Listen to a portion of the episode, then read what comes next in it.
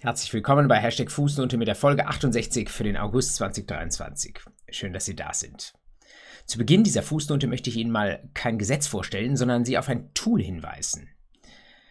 Ein Tool, das das Zivilverfahren in absehbarer Zeit doch ganz deutlich modernisieren könnte, wenn wir es denn zulassen, wenn wir es wollen. Und dafür ist es wichtig, dass dieses Tool bekannt wird. Wenn Sie heute als Praktikantin etwa ein Zivilverfahren beobachten, dann werden Sie sehen, dass sehr, sehr viel Papier hin und her geschoben wird. Da werden die Schriftsätze der Parteien auf Papier erstellt, ja, vielleicht sogar mit anwaltlicher Begleitung auch einmal elektronisch schon ans Gericht übermittelt, aber am Ende des Tages doch in aller Regel wieder ausgedruckt, mit Anhängen versehen, mehrfach ausgedruckt, zu anderen Verfahrensbeteiligten weitergeschoben und so weiter und so fort. Es gibt immerhin einen gesetzlichen Fahrplan schon seit langer Zeit, diese Papierakte zu ersetzen durch eine digitale Prozessakte. Das läuft unter dem Stichwort elektronischer Rechtsverkehr und bedeutet, dass wir all das, was bisher auf Papier waren, in absehbarer Zeit als PDF nutzen. Das bedeutet, es kann tatsächlich von der äußeren Form alles digital werden, es kann elektronisch übermittelt werden. Immerhin, da sind wir schon einen Schritt weiter, das läuft mehr schlecht als recht an den ersten Pilotgerichten, aber es muss eigentlich im Laufe, naja, ungefähr der nächsten zweieinhalb Jahre zum führenden System im Zivilverfahren werden. Und doch ist mit allein dem Wechsel vom Papier zum PDF sicherlich noch nicht all das ausgeschöpft, was man mit digitalen Mitteln machen kann. Insbesondere haben wir in einem PDF, was Sie vielleicht sogar aus meiner Zivilverfahrensrecht-Vorlesung wissen, unstrukturierte Daten. Man hat mit einem PDF wenig mehr in der Hand als nur ein Bild von einem Papier. Und wenn ich da eine Struktur reinlesen möchte, dann muss ich sie aus dem Text selbst entnehmen.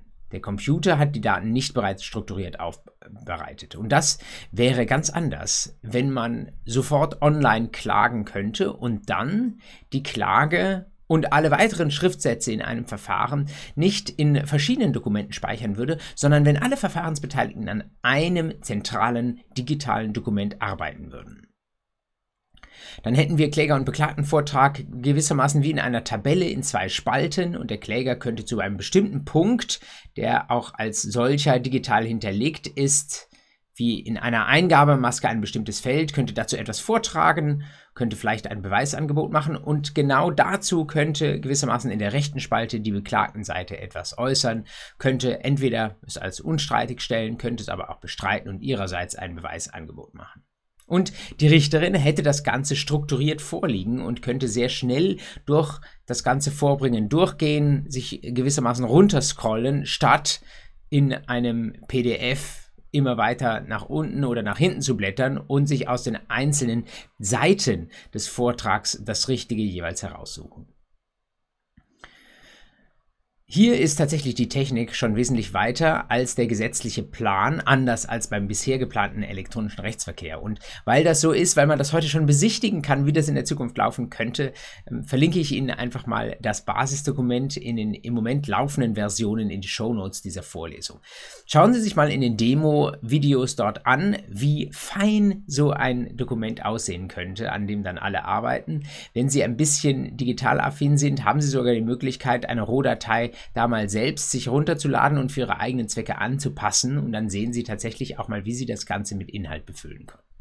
Basisdokument heißt es, Sie sollten es kennen. Wenn Sie es gut finden, dann erzählen Sie doch anderen davon. Es gibt bereits einige Pilotgerichte in Bayern und Niedersachsen insbesondere, wo das im Einsatz ist. Man muss sich allerdings als Anwältin oder Anwalt ganz bewusst dafür entscheiden und muss gewissermaßen in seinem Verfahren die Nutzung dieses Basisdokuments vorschlagen. Das passiert im Moment noch nicht häufig genug, aber wenn Sie alle davon wissen, ist die Wahrscheinlichkeit höher, dass das in absehbarer Zeit zu einem Erfolg führt. Der zweite Punkt in dieser Fußnote wie immer die Literatur und, und mein erster Literaturhinweis knüpft nahtlos an diesem Thema an, nämlich Modernisierung der Zivilgerichtsbarkeit. Ein Beitrag aus der Feder von Stefanie Otte, Gerichtspräsidentin aus Niedersachsen. Nicht ohne Grund erwähne ich Niedersachsen jetzt da schon zum zweiten Mal. Und Stefan Breidenbach, Hochschullehrer aus Frankfurt an der Oder. Die schreiben in der Zeitschrift für Rechtspolitik 2023 auf den Seiten 130 bis 33 vom Zivilprozess 2040.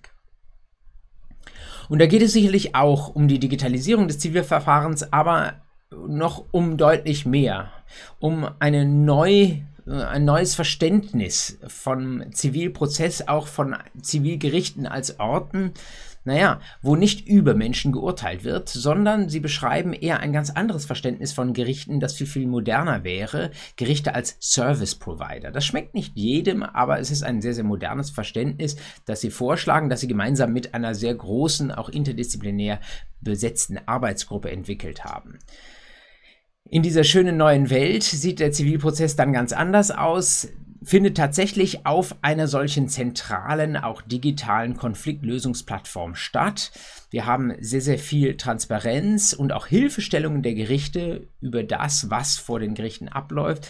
Wir haben die Gerichte als einen Ort, wo nicht über die Menschen gesprochen wird, sondern mit den Menschen gesprochen wird. Sie beschreiben einen eskalativen Prozess, wo wir auch nicht unbedingt sofort ein Urteil haben, was äh, in der Sache der äh, Beteiligten ergeht, sondern wo wir einen eskalativen Prozess haben, der zunächst einmal versucht, Verhandlungsmechanismen ähm, fruchtbar zu machen. So ähnlich wie wir das eigentlich auch schon aus dem heutigen 278 ZPO kennen, aber viel mehr in kleinen Schritten orchestriert und vielmehr auf, ein, auf die Suche nach einem echten Konsens angelegt.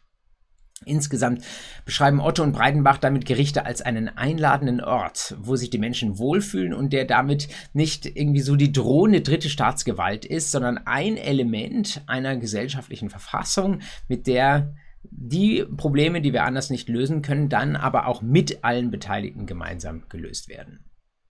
Wenn Sie grundsätzlich das Zivilverfahrensrecht interessiert, wenn Sie vielleicht auch selbst mal in der Vergangenheit den Eindruck hatten, dass die Justiz, so wie sie heute dasteht, trotz aller sehr, sehr super ausgebildeten, sehr kenntnisreichen, sehr fähigen und auch sehr bemühten Menschen, die dort arbeiten, vielleicht nicht so in der heutigen Zeit angekommen ist, wie sie das sein könnte, dann lesen Sie mal diesen Beitrag von Otto und Breidenbach. Vielleicht haben Sie dann auch noch mal eine viel konkretere Vision dessen, ähm, was uns da vielleicht in 10, 20 Jahren hoffentlich erwartet, vor Augen. Der zweite Beitrag, den ich Ihnen in dieser Fußnote ähm, empfehlen möchte, ist einer zum nicht zum prozessualen Recht, sondern zum materiellen Recht und ein Beitrag, der anknüpft an eine Gerichtsentscheidung, die wir bereits vor zwei Monaten im Juni in der Fußnote besprochen haben. Vielleicht erinnern Sie sich an das EuGH-Urteil zum, wie ich es genannt habe, Widerrufsjoker 2.0. Da ging es um die Beauftragung von Architektenleistungen und jemand äh, war so schlau und vielleicht auch so juristisch versiert zu sagen, ich lasse mir diese Architektenleistung erstmal erbringen und sehe vielleicht schon vorher, aber zumindest dann nachher, dass ich nicht ganz korrekt über mein Widerrufsrecht belehrt wurde und dann widerrufe ich den Vertrag und schlage meinen Vertragspartnern im Grunde genommen auch die ganze Vergütung aus der Hand. Ich muss meinerseits allerdings keinen Wertersatz leisten. Das bedeutet, ich habe wegen eines kleinen Belehrungsfehlers letztlich durch diesen Widerrufsjoker Broker eine sehr, sehr werthaltige Dienstleistung umsonst bekommen. Ein Trick, der sich vielleicht in absehbarer Zeit rumsprechen könnte. Und so war das schon beim Widerrufsjoker 1.0 vor ungefähr zehn Jahren, ähm, das äh, sehr, sehr verbraucherschützend das Recht ausgelegt wurde durch den Europäischen Gerichtshof und in der Folge auch durch den Bundesgerichtshof. Und dass das zu einer regelrechten Masche wurde, wie man als Verbraucher den Unternehmern noch etwas Geld abjagen kann. Nun gibt es dazu einen äh, Beitrag aus der Feder von Christiane Wendehorst in der NJW 2023 auf den Seiten 2155 bis 2158, der sagt, naja, ist das dieses sehr, sehr schneidige Widerrufsrecht, das wie schon sich eine Bestrafung für Unternehmer anfühlt, für einen vielleicht nur kleinen und unabsichtlichen Belehrungsfehler, den sie da gemacht haben, ist das nicht vielleicht ein bisschen mehr als nur eine Lösung vom Vertrag zugunsten von Verbrauchern? Ist das nicht eine Sanktion, eine Strafe, die wir hier auf einmal im Zivilrecht sehen? Und ist diese Strafe als solche dann nicht vielleicht auch ein bisschen unverhältnismäßig, wenn gewissermaßen der komplette Vorteil eines Vertrages bei der Verbraucherin hängen bleibt und die Unternehmerin ohne etwas sehend falsch gemacht zu haben, dort einfach ein riesiges Verlustgeschäft macht? Und Wendehorst deutet an, dass es zwei Möglichkeiten gibt, wie der EuGH, der bisher sehr verbraucherschützend geurteilt hat, in der Zukunft das ein Stück weit wieder einfangen könnte. Sie sagt, grundsätzlich haben wir in Europa ein Prinzip auch der Verhältnismäßigkeit. Das heißt, man muss schon auch maßvoll schauen, was die Rechtsfolgen sind, ähm, die ich in diesem Fall durch eine verbraucherfreundliche Gesetzesauslegung bekomme. Und sie sagt, zum einen könnte Verhältnismäßigkeit dort eine Rolle spielen, wo ich keinen kompletten Ausfall der Widerrufsbelehrung habe, sondern einen nur sehr, sehr kleinen Fehler. Das wäre eine Möglichkeit, wo vielleicht in zukünftigen Fällen der EuGH sagen könnte, naja, dort ähm, gibt es dann doch Wehrersatz oder dort gibt es keine Möglichkeit zum Verbraucherwiderruf. Eine zweite ähm, Möglichkeit, wie der EuGH das wieder einfangen könnte, wäre ähm, der vielleicht etwas unwahrscheinlichere Fall, wo der ähm, Verbraucher das schon von Beginn an sieht, dass es hier einen Belehrungsfehler gibt. Das heißt, er legt es gerade darauf an, hier eine Dienstleistung oder einen sonstigen Vertragsgegenstand für umsonst zu bekommen, weil er eben diese Masche von vornherein kennt und dann diese Masche ganz bewusst ausnutzt. Da sagt Wendehaus, sind wir sogar schon im Bereich von Eingehungsbetrug, also strafbaren Verhaltens, das nach Zivilrecht sogar Schadensersatz zu Lasten des Verbrauchers auslösen könnte. Ob das so kommt durch den EuGH, ob der seinen Widerrufsjoker wieder einfängt, ich bin tatsächlich ein bisschen skeptisch. Ich sehe jetzt diese Argumente von Wendehorst und die wird man sicherlich auch diskutieren müssen.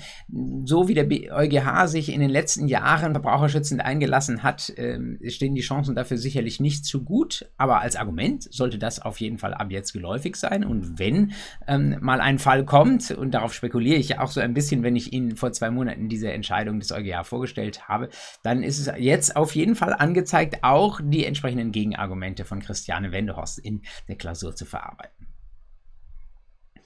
Das bringt mich zum dritten Thema für heute, nämlich die Rechtsprechung. Da habe ich eine schwere Entscheidung für Sie und eine leichte Entscheidung wegen der Urlaubszeit zum Abschluss für Sie. Die schwere Entscheidung läuft bei mir unter der Bezeichnung Eigentum ist relativ. Eine Entscheidung des OLG Brandenburg vom 29. Juni 2023, Aktenzeichen 5U 81 aus 20, wie immer im Volltext in den Shownotes verlinkt, die es in sich hat und die in den sozialen Medien schon sehr, sehr kritisch diskutiert wurde. Passen Sie auf. Wir haben eine Situation, wo jemand äh, wahrscheinlich, muss man sagen, ein Grundstück geerbt hat. Jemand, der im Ausland lebt. So ganz klar ist es nicht, ob er wirklich der Erbe ist, weil die Verstorbene ähm, seine Großtante ist und sie hat in ihr Testament zwar seinen Namen reingeschrieben, hat aber gesagt, das soll mein Neffe sein und tatsächlich war es der Großneffe. Da muss, müsste man also noch auslegen, um wirklich äh, glasklar festzustellen, dass unsere Hauptperson hier tatsächlich auch derjenige war, der dieses Grundstück erben sollte.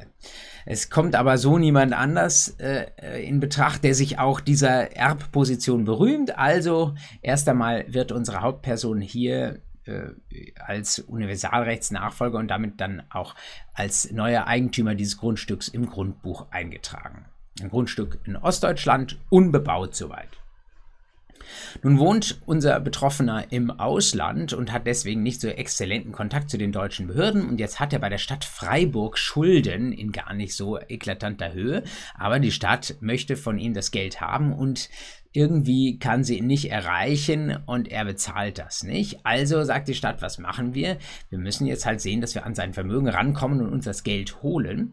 Und nun hat die Stadt Freiburg gesehen, dass aus deutscher Sicht im Inland, also in Deutschland, in äh, Mecklenburg-Vorpommern oder Brandenburg tatsächlich dieser Betroffene noch ein Grundstück hatte. Also hat sie gesagt, wenn ich von dem das Geld nicht bekomme, dann betreibe ich die Zwangsversteigerung dieses Grundstücks. ZPO. ZPO 2 sogar in Kombination mit dem Zwangsversteigerungsgesetz. Das ist etwas, was als Materie sehr entlegen ist, was man im Examen auch nur in den Grundzügen ähm, studiert. Äh, und auch da, es kommt noch sehr, sehr selten dran, aber hier kommt es mal dran. Und weil dieser Fall so hohe Wellen geschlagen hat, glaube ich, ist es etwas, was man sich mit Blick auf diesen Fall nochmal ähm, anschauen darf. Zwangsversteigerung eines Grundstücks bedeutet, da ähm, geht die Behörde hin und schaut sich an, es sind offenbar Schulden da, die nicht anders bezahlt werden. Äh, Gibt es irgendwie andere Möglichkeiten, sich zu befriedigen? Wenn aber das der einzige Vermögensgegenstand ist, dann wird tatsächlich in einer Art öffentlicher Auktion nach den sehr engen Vorgaben des ZVG dieses Grundstück versteigert. Und in dem Moment der Versteigerung, das ist da die für Sie wichtigste Vorschrift, Paragraph 90 ZVG wird das Eigentum an diesem Grundstück neu zugewiesen. wir sind ja an sich im Sachenrecht extrem vorsichtig dabei, Eigentum von A auf B übergehen zu lassen. Sie wissen das, wir brauchen immer einen Publizitätsakt, ähm, wir brauchen auch immer den Besitzwechsel. Sie wissen auch, dass das im Immobiliarsachenrecht dieser Publizitätsakt im Grundbuch stattfindet und dass wir aber generell sehr, sehr vorsichtig sind. Wir wollen Leuten ihr Eigentum nicht wegnehmen, ähm, sondern sie sollen selbst dabei mitwirken, dass äh, das Eigentum von A auf B übergibt. Das ist Ausfluss letztlich auch des Eigentumsschutzes aus Artikel 14 des Grundgesetzes. Hier tatsächlich ging dieses Grundstück dann über den äh, öffentlich-rechtlichen Auktionstisch, wenn Sie so wollen, und es gab eine Familie, zunächst die die Mutter dieser Familie, also die, die Frau, zu der es dann auch noch einen Mann und zwei Kinder später gab, die dieses Grundstück ersteigert hat. Die haben das dann später bebaut und äh, haben als Familie darauf gelebt. Leben, soweit ich sehe, sogar bis zum heutigen Tage noch darauf. Und sie tun das als neue Eigentümer, denn nach 90 ZVG haben sie den Zuschlag bekommen. Damit wurde ihnen öffentlich-rechtlich das Eigentum an diesem Grundstück neu zugewiesen und es wurde dem alten Eigentümer, der das ja geerbt hatte, aus der Tasche gezogen. Und jetzt kommt, als das Grundstück von der neuen Eigentümerfamilie bebaut ist, kommt unser alter Eigentümer hin und sagt, liebe Leute, ihr habt mich doch in diesem Zwangsversteigerungsverfahren überhaupt nicht beteiligt. Ich wäre doch erreichbar gewesen. Klar, ich bin ein paar Mal umgezogen in den USA, wo ich wohne, aber ähm, meine Adresse war bei der deutschen Behörde da und ihr hättet mir Nachricht geben können, dann hätte ich meine Schuld bezahlt, dann hättet ihr die Zwangsversteigerung nicht betreiben können. So habt ihr ähm, ein unrechtmäßiges Versteigerungsverfahren ähm, betrieben, er hat Beschwerde erhoben dagegen und hat tatsächlich feststellen lassen, dass dieses Versteigerungsverfahren nicht rechtmäßig gelaufen ist. Und das hat tatsächlich dazu geführt, dass die Wirkungen dieses Zuschlags durch eine, wie man sagt, Aufhebung des Zuschlags nach 90 ZVG aufgehoben wurden. Und damit ist das Eigentum der neuen Familie, die gerade ein Haus darauf gebaut hatte, rückwirkend wieder entfallen. Was verlangt man dann als Alteigentümer in dieser Situation? Man sagt zunächst einmal, indem das Eigentum der Käuferfamilie rückwirkend wieder empfallen ist, verlangen wir erst, ist das Grundbuch falsch, wir verlangen Zustimmung zur Grundbuchberichtigung. Dann will natürlich der Alteigentümer, dass das Grundstück herausgegeben wird. Und es soll nicht irgendwie herausgegeben oder bebaut herausgegeben werden, sondern er sagt, wohl auch für das Gericht plausibel, ich habe kein Interesse an dem Haus, was daraus gebaut wird. Ich, mir gehörte ein unbebautes Grundstück, also bitte gib mir dieses Grundstück auch in einem nicht nur geräumten Zustand heraus, sondern reiß bitte auch das Haus wieder ab, egal wie werthaltig es auch sein muss. Und letzter Punkt, was hier unser Kläger in diesem Verfahren ebenfalls begehrt hat, ist eine Nutzungsentschädigung, weil er gesagt hat, naja, ihr habt ähm, viele Jahre lang auf diesem Grundstück gelebt, es steht aber mir zu, das ist so eine Art faktische Miete, ihr müsst mir dafür Nutzungsentschädigung zahlen, dass ihr dieses Grundstück so lange unberechtigt in eurem Besitz gehabt habt. All das kennen Sie ja von den Anspruchsgrundlagen her aus dem Sachenrecht 985 Herausgabeanspruch des Eigentümers, die ähm, Nutzungsentschädigung aus dem Recht der EBV, dann immer noch die Frage nach dem Verwendungsersatz. Ähm, wie ist es, äh, ist es eine notwendige Verwendung auf so ein Grundstück, ein Haus zu bauen? Hm, wohl eher nicht. Ist es eine nützliche Verwendung? Hat das Gericht nach 996 hat das Gericht gesagt, auch in diesem Falle nicht, denn der Eigentümer, so wie er mit seinen Präferenzen da ankommt, hat einfach für dieses Haus keine Verwendung, also muss das auch äh, weggenommen werden und es schuldet ähm, unser Kläger der bebauenden Familie keinen Wertersatz dafür, dass jetzt auch noch ein Haus draufsteht. Wie hätten Sie sich gegen diese Klage gewehrt aus der Warte jetzt der neuen Eigentümerfamilie? Nun, gegen die Nichtbeteiligung des ursprünglichen Eigentümers in einem Zwangsversteigerungsverfahren hatten die wenig aufzubieten. Sie haben zum einen versucht, das auf der erbrechtlichen Ebene anzugreifen, haben zu sagen, naja, wer weiß, ob das wirklich der wahre Erbe ist. Da aber sagt das Gericht die Vermutung des 891 BGB, dass derjenige, der im Grundbuch bisher drin stand, tatsächlich auch der Eigentümer ist, die streitet nun mal für diesen alten Eigentümer. Wenn da jemand anders Erbe sein sollte, dann hätte diese Familie diese Erbfolge nach der damals verstorbenen alten Dame, der das Grundstück ganz am Anfang gehörte, wirklich auseinandernehmen und nachweisen müssen, dass mit dieser testamentarischen Bestimmung, dass mein Neffe Erbe sein soll, doch jemand anders gemeint ist. Das haben sie nicht tun können. Das war einfach, das blieb unklar und damit stritt die 891 Vermutung für denjenigen, der bislang im Grundbuch äh, eingetragen war. Dann hat man noch versucht, dieses, diese Aufhebung des Zuschlags in Zwangsversteigerungsverfahren anzugreifen. Schikane, 226 BGB hat das Gericht, wie ich finde, überzeugend abgelehnt, weil es gesagt hat, naja, es ist keine reine Schikane, wenn man sich einer Eigentumsposition berühmt, denn man hat ja selbst was davon, wenn einem das Eigentum dann doch erhalten bleibt. Natürlich wurde auch 242 BGB und die Figur des Rechtsmissbrauchs bemüht. All das hat das Gericht nicht überzeugt, weil es gesagt hat, wenn wir jetzt hier tatsächlich das Eigentum bei der neu bebauenden Familie lassen würden, dann wäre das Eigentum nur noch eine leere Hülse. Dann hätten wir es tatsächlich unrechtmäßig dem alten Eigentümer aus der Tasche gezogen. Das ist alles sehr, sehr unschön gelaufen.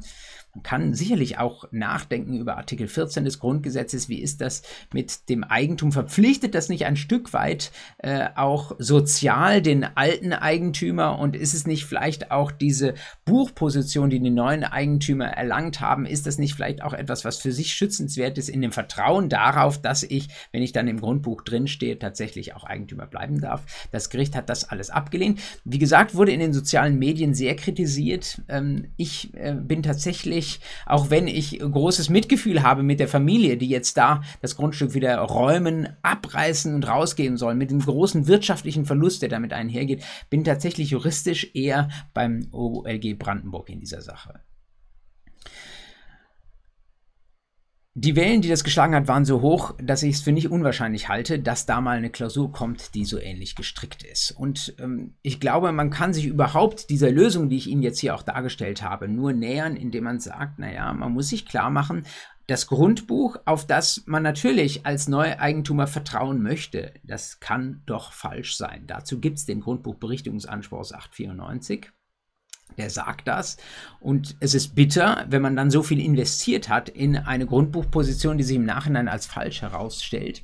Aber es gibt an der Stelle vielleicht noch eine Lösung, die deutet sich immerhin auch in diesem Fall an, dass nämlich ähm, das Land Brandenburg ist es, glaube ich, in diesem Fall womöglich äh, sich einem Staatshaftungsanspruch äh, der Familie ausgesetzt sieht und dann ihrerseits den, äh, seinerseits den Schaden jetzt der Betroffenen nicht mehr Eigentümer kompensieren muss. Dass das nicht zwingend richtig ist, wer weiß, was das Verfassungsgericht, die Verfassungsbeschwerde war in diesem Fall verfristet, gesagt hätte zu Artikel 14, dass es aber durchaus eine richtige Lösung sein kann, wenn das bei dem Fall hinten rauskommt, sieht man, wie ich finde, auch, wenn man mal in den Paragraphen 900 BGB hineinschaut, haben Sie vielleicht noch nie getan, können Sie aber an dieser Stelle mal tun, wäre eine schöne äh, Frage für die mündliche Prüfung, die sich daran anschließen könnte. Ähm, dort ist die Rede von der sogenannten Buchersitzung.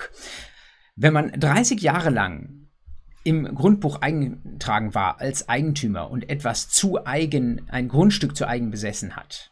Anders als bei der Ersitzung von Mobilien, nach 30 Jahren bei einer Grundbuchposition bin ich dann tatsächlich auch Eigentümer, habe ich eine Immobilie ersessen, wo ich bisher nur Scheineigentümer aus dem Grundbuch war.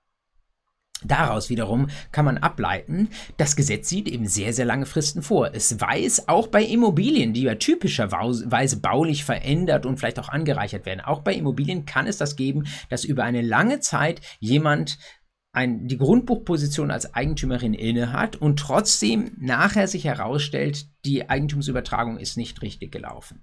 Und auch da sagt das Gesetz ganz bewusst Paragraph 900, erst nach 30 Jahren habe ich eine Immobilie ersessen.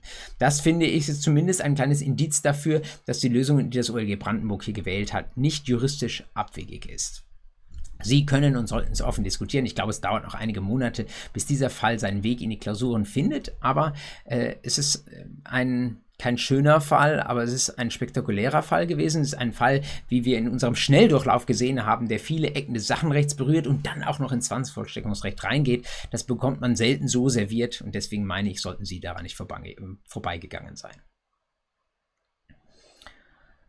Und das bringt uns dann ganz zum Schluss noch zu einer zweiten Gerichtsentscheidung. Die, wie gesagt, ist sehr, sehr einfach zu verdauen. Sie passt vielleicht auch ein bisschen zur Reisezeit. Vielleicht haben Sie es ohnehin schon gesehen. Urteil des Landgerichts Frankfurt am Main vom 15. März schon 2023, Aktenzeichen 2-24 O102 aus 22. Da geht es um ein Ehepaar, das mit seiner Urlaubsreise nicht zufrieden war.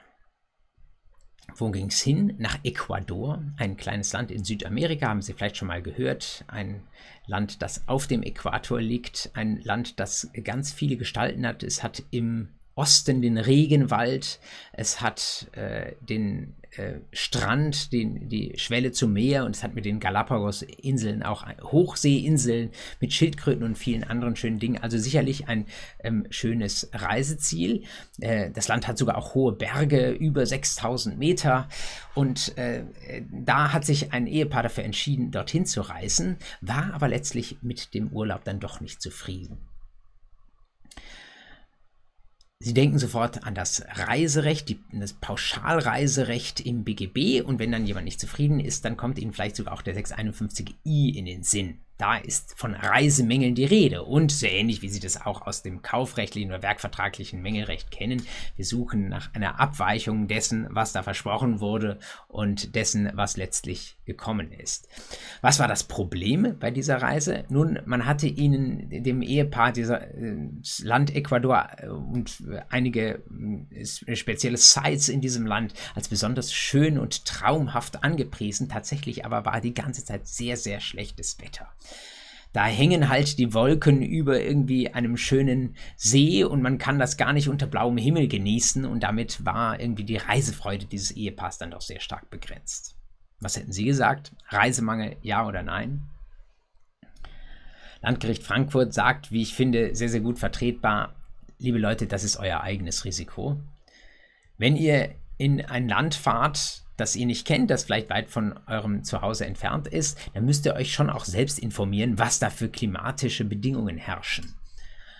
Wenn es halt regnet, wie das in der Monsunzeit im Regenwald auch mal der Fall sein kann, naja, dann regnet es halt. Dann müsst ihr vorher mal schauen, ähm, wie das da mit dem Wetter ist und könnt euch nicht nachher äh, im Sinne einer Schönwettergarantie, das war glaube ich der Begriff, der von LTO dann verwendet wurde, im Sinne einer Schönwettergarantie äh, gegen den Reiseveranstalter wenden und sagen, naja, ähm, das äh, hat halt nicht die ganze Zeit die Sonne geschienen. Das müsste dann schon explizit versprochen sein. Das ist allerdings auch etwas, worauf man dann aufpassen sollte. Es ist immer ein bisschen eine Frage des Einzelfalls. Wir haben ja auch im Reisevertragsrecht die Möglichkeit einer besonderen vertraglichen Abmachung dessen, wie es da ausschaut anschauen sollen an meinem Urlaubsort. Das war jetzt hier als traumhaft schön beschrieben, aber keine weiteren Zusagen über das Wetter gemacht. Wenn das entsprechend anders aussieht, wenn der Prospekt vielleicht wirklich ja, ich weiß nicht, ob äh, gut Wetterbilder reichen. Auch da würde man wahrscheinlich den Reisemann ablehnen. Aber wenn es vielleicht im Text nochmal zusätzliche Aussagen darüber trifft, dass man hier ähm, äh, bei bestem Wetter äh, immer den Strand genießen kann und am Ende sieht es ganz anders aus, dann könnte es im Einzelfall auch mal so gelagert sein, dass wir hier einen Reisemangel bejahen. Reines schlechtes Wetter ohne spezielle Ankündigung im Reisevertrag genügte dazu noch nicht. Also passen Sie auf, wohin Sie fahren. Manchmal ist es vor der eigenen Haustür auch ganz schön. In diesem Sinne wünsche ich Ihnen weiter einen guten Urlaub, gute Erholung und freue mich, dass wir Anfang September vielleicht nicht uns gegenseitig wiedersehen, aber Sie vielleicht dabei sind bei der nächsten Fußnote. Ich bin selbst gespannt, was es da zu berichten gibt. Bis dahin eine gute Zeit.